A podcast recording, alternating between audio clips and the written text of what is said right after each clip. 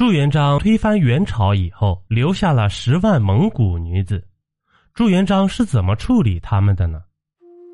在强悍的蒙古铁骑下，耶律氏的大辽、赵氏的大宋以及李氏的西夏都不复存在了，而元代则成为我国历史上又一个大一统王朝。从元代开国皇帝忽必烈算起，元代延续了九十七年，其中忽必烈以及末代皇帝元惠宗分别在位三十五年。也就是说，在中建二十七年，元代一共经历了九位皇帝。由此可以看出，当时元代啊有多么动荡。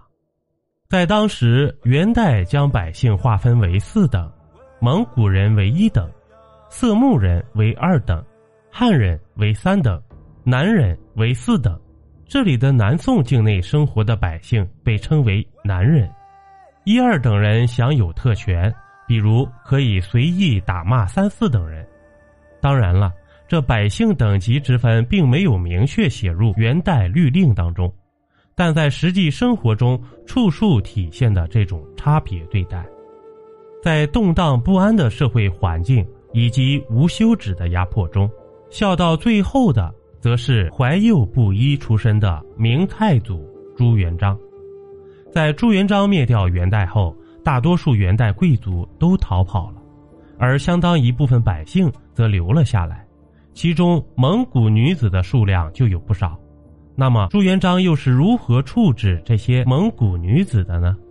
朱元璋灭掉元代，公元一三六七年，朱元璋发出了历史上最为著名的讨伐檄文，驱除胡虏，恢复中华，立纲陈纪，救济思民。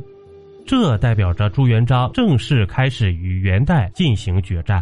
此时，即使元代有王保保这样的名将存在，也无法阻止朱元璋手下的骄兵悍将。更何况，那些曾经驰骋草原的蒙古铁骑，早就在安逸的生活中丧失了引以为傲的精湛骑术。所以，这场战争，朱元璋获得大胜，那些元代老爷兵们一碰即溃。甚至还出现了常遇春领兵几十人就能追杀元军数万人的可笑场面。在收复燕云十六州后，朱元璋于公元一三六八年登基称帝，建立大明，随后攻占元大都，元代正式意义上宣告灭亡。不过，此时元代还有残余势力没有被消灭，他们逃入漠北，史称北元。于是。朱元璋在洪武三年决定北伐消灭北元，徐达、冯胜两路军队皆大获全胜。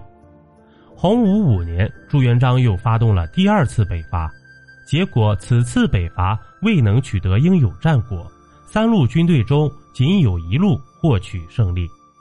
直到洪武二十四年，蓝玉取得捕鱼儿海战役的胜利，明代才真正的将北元彻底消灭。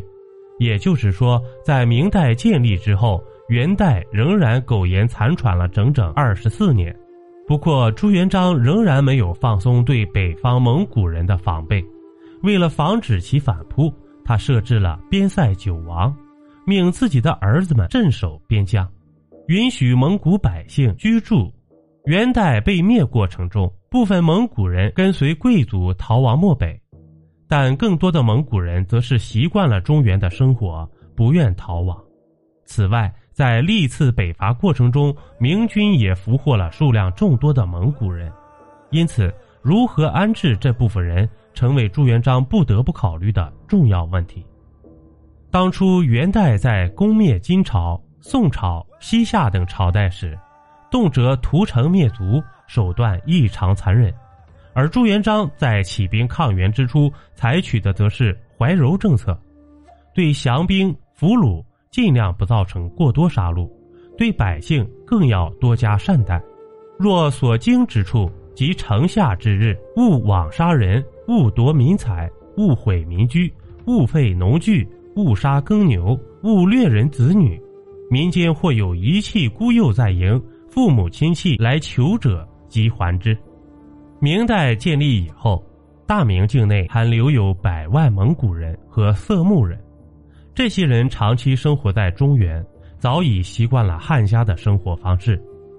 如果按照朱元璋之前北伐的口号，这些人应该全部消灭或者驱赶到北方。但这样做显然会影响到朱元璋的统治，于是朱元璋对待这些人不能按照口号上面的内容执行，他采取了比较宽容的态度，只要生活在大明境内，那就是大明的子民。朱元璋要求这些蒙古人和色目人必须融入到汉家生活方式中来，穿汉服、写汉字、用汉语交流。朱元璋还曾发布诏书。正式向天下宣告：只要有才能的人，无论是不是汉人，都会重用。晋蒙古色目人更易姓氏，诏曰：“天生斯民族属姓氏，各有本源。古之圣王犹重之，所以别婚姻重本始，以后民俗也。朕岂不依定群雄为天下主？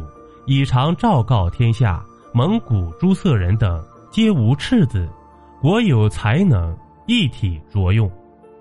除此之外呢，对于通婚一事，朱元璋还特意对蒙古女子下一道命令：凡蒙古色目人听于中国人为婚姻，勿要两厢情愿，不许本类自相嫁娶，违者杖八十，男女入宫为奴。这道命令的意思是，蒙古色目的女性只能与汉人通婚。不允许其内部通婚，否则就要遭受杖刑。朱元璋下的这道命令十分的高明，蒙古女人留在中原没有问题，只要和汉人通婚，不出几代，他们的后代就是真正的汉人了。订阅关注不迷路，中国历史趣闻录，感谢收听，下集更精彩，咱们下集不见不散。